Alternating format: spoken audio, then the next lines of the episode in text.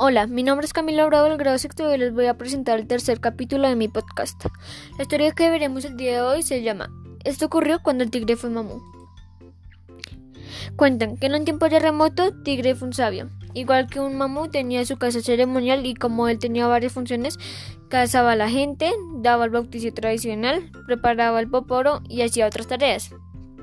Una vez dijo Tigre que le entregaran cuatro muchachos y cuatro muchachas para que fueran a su casa ceremonial a aprender más sobre las historias de la tradición.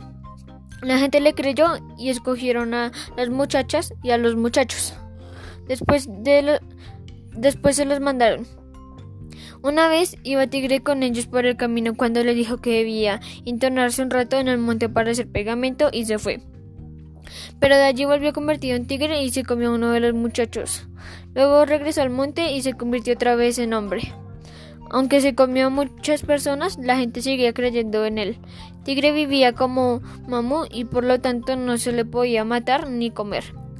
Hay que tener cuidado con quien dice ser mamú, porque puede resultar como tigre.